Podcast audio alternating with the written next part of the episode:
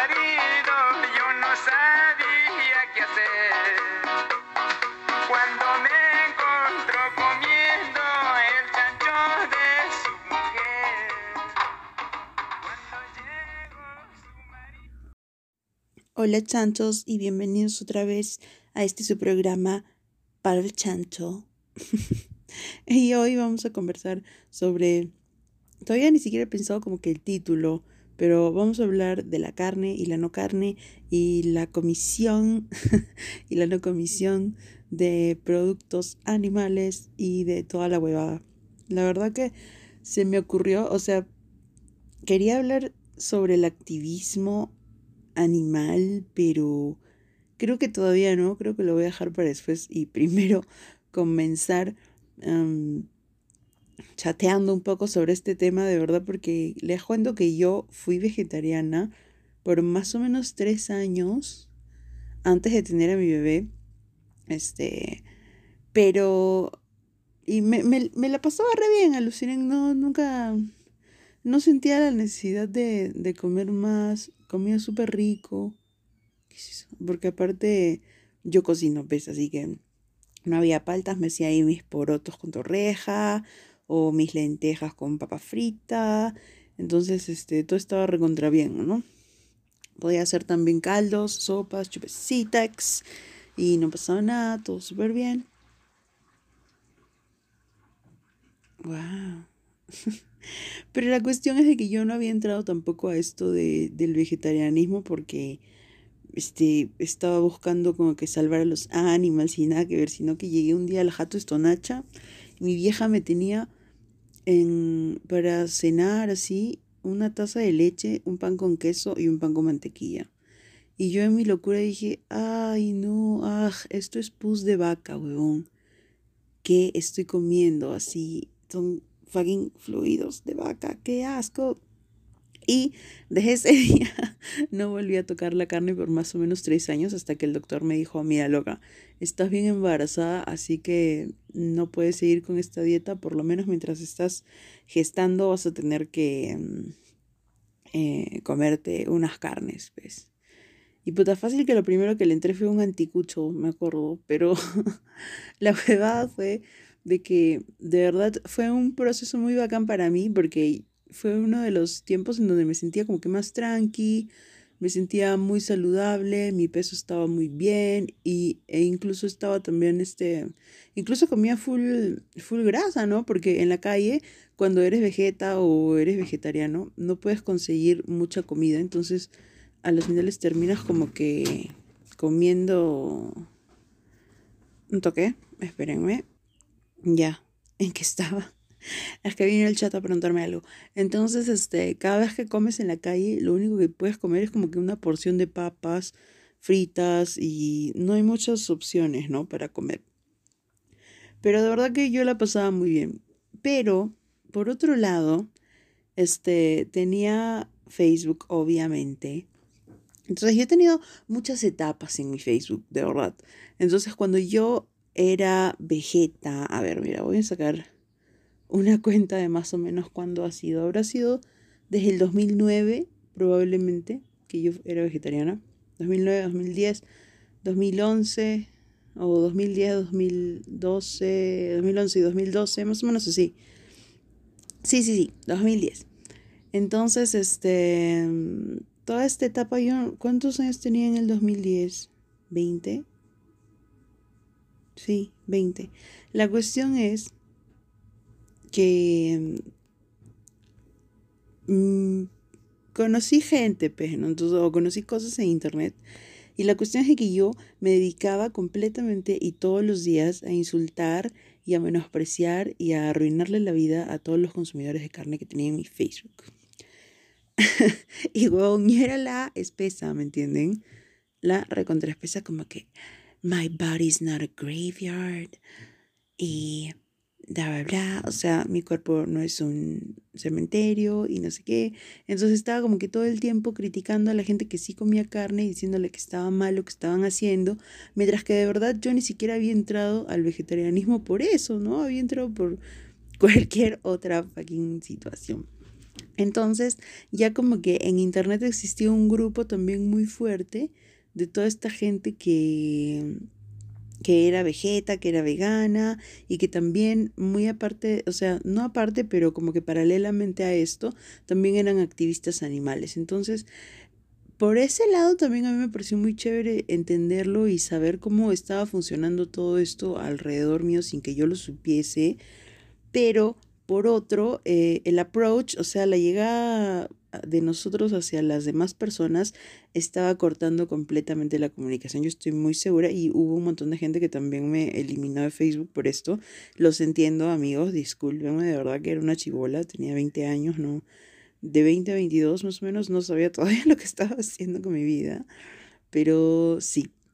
Entonces, eh, está bueno luchar por los derechos de los animales, obviamente, pero hay que ver cómo, ¿no? Hay que ver cómo para que de verdad la gente nos escuche en vez de que nos estén tildando de tarados como la que yo era en internet.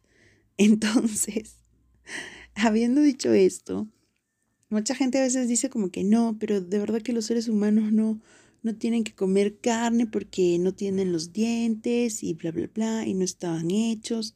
Bueno, si estaban hechos o no estaban hechos, la verdad que ahorita no es un debate que tengamos que tener, porque la gente come carne porque come carne.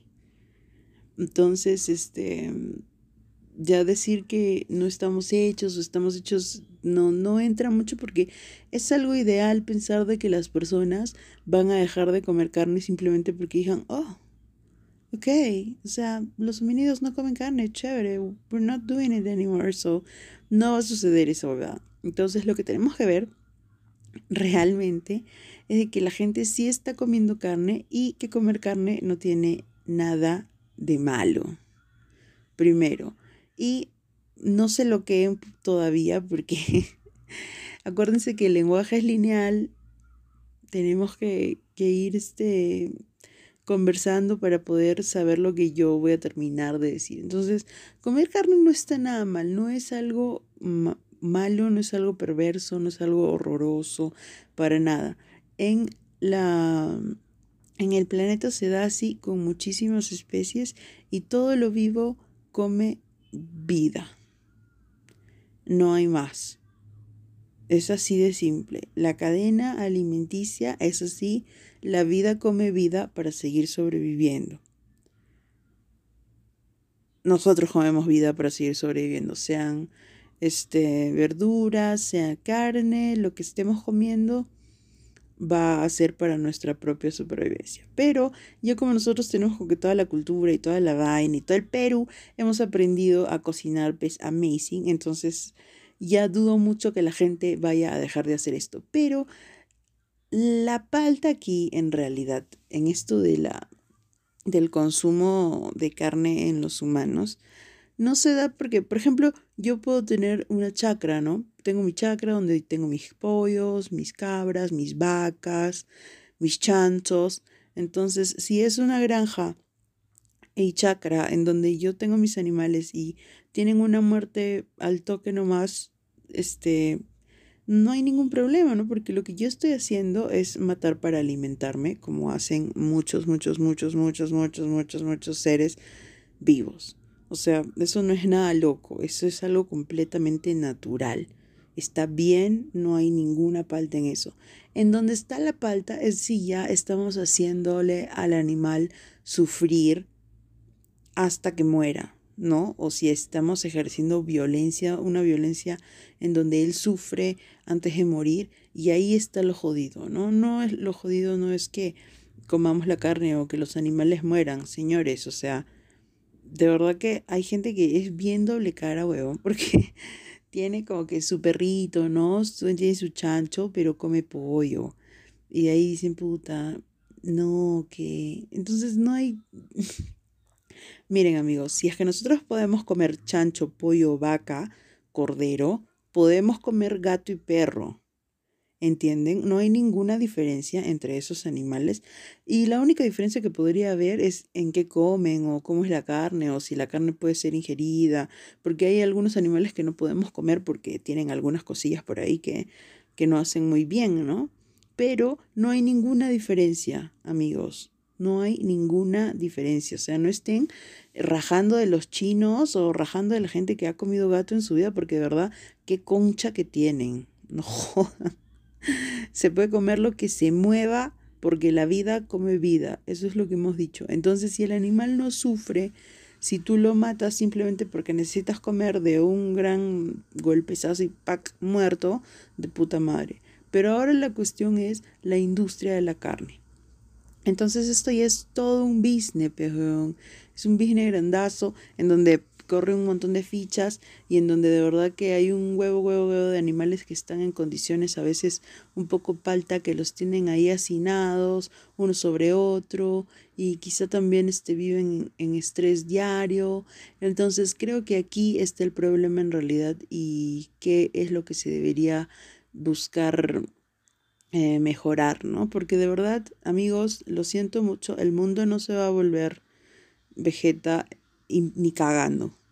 Eso nunca va a suceder. Así que lo que tenemos que buscar es la regularización de la industria de la carne y que todas las industrias de la carne este, nos den como que mm, nos hagan ver de que están tratando bien a los animales, que los animales no están sufriendo y que las muertes son rápidas y que no son unas muertes así como que bien palta, como esas que hemos visto ahí de de esa máquina así como que destruía pollitos, whatever, la que falta, que falta, que falta, que falta. Entonces estoy, tengo acá mi pata Wikipedia que no vamos a hablar como que hoy de mucho, mucho, mucho artículo porque verdad solo quiero darles mi, mi opinión y lo que yo he logrado sacar de, de resumen sobre todo esto a lo largo de toda mi vida en, en la comida, en la no comida y en lo whatever. La industria de procesamiento de la carne es un tipo de industria alimentaria encargada de producir, procesar y distribuir la carne de animales a los centros de consumo. Estos centros suelen ser, en la mayoría de los casos, grandes mercados de ciudades. La producción queda bajo la responsabilidad de la ganadería y la caza. El sacrificio de las reses es el primer paso de la cadena de producción de la industria de la carne. Uf, res, qué rica esa pero por eso, entonces, este, ¿qué, hay? Hay carnes en conserva, carne procesada, carne fresca, subproductos, bla, bla, bla. Este, como les digo, no voy a hablar mucho de esto, pero a las finales dice aspectos medioambientales. La industria cárnica suele generar un elevado número de desechos que causan un importante impacto ambiental. Por regla general, los causantes de este impacto son los mataderos y las salas de despiece. Esto a raíz del uso de cámaras frigoríficas de gran tamaño que requieren un elevado consumo energético en su procesado y al alto consumo de agua empleada en higiene y limpieza de los espacios. La generación de desechos suele deberse a residuos que no pueden ser aprovechados, o al menos no dentro de las industrias específicas como pelos, sangre residual y tripas. ¡Qué lindo! Cabe resaltar que los gases emitidos por animales como vacas contienen alto nivel de metano. Ok, entonces, este, vamos a ponernos otra vez en, el, en la vaina de decir de que los hombres no deberíamos comer. Hombres no voy a decir porque me va a querer pegar. Los seres humanos no deberíamos comer carne, ok, pero lo estamos haciendo, ¿no? Imagínense que no hubiésemos tenido todavía todo este desarrollo que tenemos y volvámonos a las cavernas, ¿no? Cuando los hombres cazaban sus propios, su propia comida, y yo creo que ya después de las herramientas, porque creo que el ser humano no ha tenido como que mucha capacidad física como para ser un depredador así fuerte o cazar animales grandes, por ejemplo una vaca ni cagando, lo único que podía hacer o recién ha podido cazar una vaca cuando ha tenido palo, cuando ha tenido piedra, ¿no? De verdad que no sé mucho de este tema, si es que saben, mándenme comentarios, pero yo alucino eso. Entonces, este, si cazabas una vaca, o ya, un conejo, este, este conejo no lo cazabas como que todos los días, ¿no? Ni una vez a la semana, fácil una vez al mes. Entonces, nosotros ahora, como tenemos todo este desarrollo, tenemos restaurante por aquí, chifa por allá, pollo a la brasa, salchipapa. O sea, estamos comiendo también de más, amigos. O sea, estamos comiendo demasiada carne, probablemente. Y hasta había visto que el Perú es el país que consume más pollo a nivel Latinoamérica. O sea, estamos locos, Lucas, porque de verdad está bueno, ¿no? Comer carne, no pasa nada. No. Tenemos que saber todo esto primero para entender un poco, pero que no está mal, no somos gente de mierda por estarlo haciendo, pero tampoco podemos, pues, estar comiendo ahí parrilla todos los días o pollo todos los días, porque como acabamos de leer en esta huevada, este, sí hay un montón de, de consumo energético y hay un montón de residuos que paltean a veces y que la cagan. Entonces, si es que nosotros queremos de verdad hacer un poco de activismo sobre animales y en esto de todo lo que es el veganismo, el vegetarianismo, pues vámonos contra la industria de la carne y no nos vayamos contra la gente porque necesitamos a la gente de nuestro lado, brother. O sea, ay, me hace acordar, hay aquí en Arequipa un activista que de verdad es terror. O sea, yo pienso que, y sé también que su activismo de verdad no es muy, muy efectivo porque no logra lo que en realidad quisiera lograr, que es llegar a la gente, que es conversar con ellos. Entonces lo que hace, por ejemplo, él, a ver, quiero buscar un buen ejemplo, ¿no? Es como que ya, a mí me gusta el turrón de Doña Pepa. Entonces él se para fuera de mi casa y se caga fuera de mi casa y dice, no, puta, todos los que le gusta el turrón de Doña Pepa son unos hijos de puta, malditos, bla, bla. Tipo lo que yo hacía con mi Facebook cuando yo era vegeta y de chivola. Entonces yo no estaba logrando ni cagando que la gente me escuche. Lo que estaba haciendo era que la gente me repudie, que esta tarada, ¿quién chucha se habrá creído? Obviamente, porque no puedes ir. Me acuerdo que estaba también, alguna vez estuve hablando, estuve en una charla sobre un docu que habían hecho sobre unas muchachas que no me acuerdo muy bien. La cuestión es que de lo que se hablaba era de que estas muchachas, otras muchachas habían ido a hablar con esa gente que era de una cultura completamente diferente a ellas, y a decirles, hola, hemos venido a salvarlos, manjan. Hemos venido a sacarlos de aquí, de su hueco de mierda de cultura. Entonces, toda la gente así como que uno tiene que saber respetar la cultura de los demás, que no te guste, que te joda, que te parezca palta, porque hasta hay culturas que de verdad son bien dañinas, bien, bien horror. Este, no puedes aparecerte simplemente delante de esa gente y decirle que todo lo que ellos saben sobre la vida está cagado. No te van a escuchar, se van a cerrar mal se van a cerrar completamente mal. Así que lo que yo les aconsejo es, y me aconsejo a mí misma también todos los días, es llegar este, desde la buena onda, llegar desde, mira, yo comprendo tu cultura y te voy a contar algo sobre la mía, en esa huevada, no en la huevada de que mírame, yo tengo superioridad moral porque soy fucking vegano, porque soy esto, esto, esto y el otro activista y esto y esto la puta que me parió. No, amigos, eso solamente se logra hablando con la gente como iguales.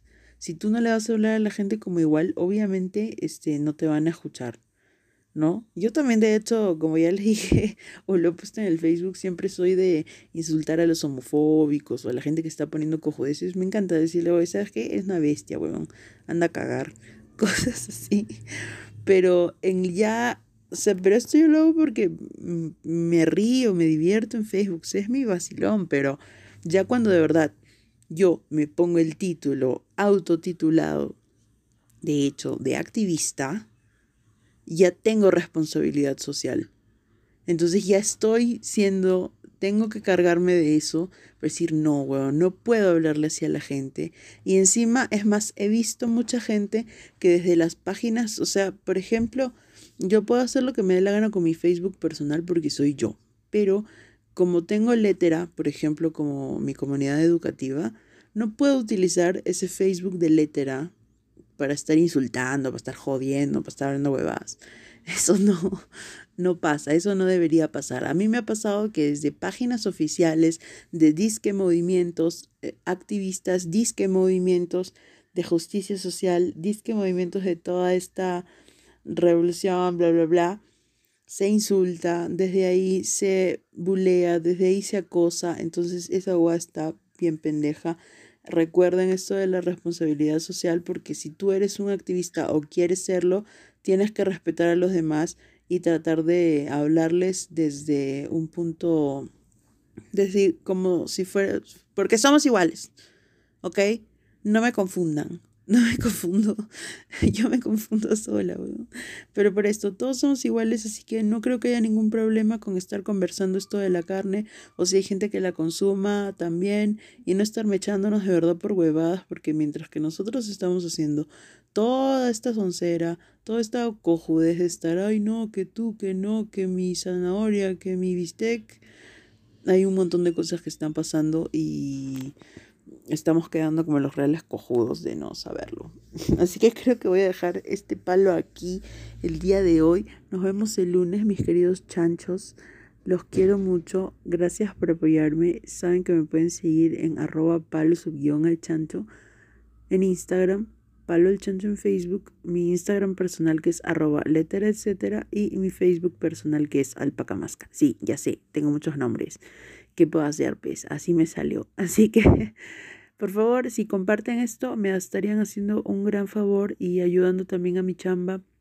Ya saben que yo chambeo de profe y que eso es lo que me gusta hacer. También lo mezclo un montón con el humor. No sé si a veces me salga o no me salga, pero creo que así debemos aprender todos en buena onda y pasarnos la voz de lo que está sucediendo para que nos beneficiemos pues juntos, ¿no? Y así pues tengo sentimientos también, chancho. Alucina, los tengo, aunque mucha gente piense que no. Besos, nos vemos. Bye, buen Halloween.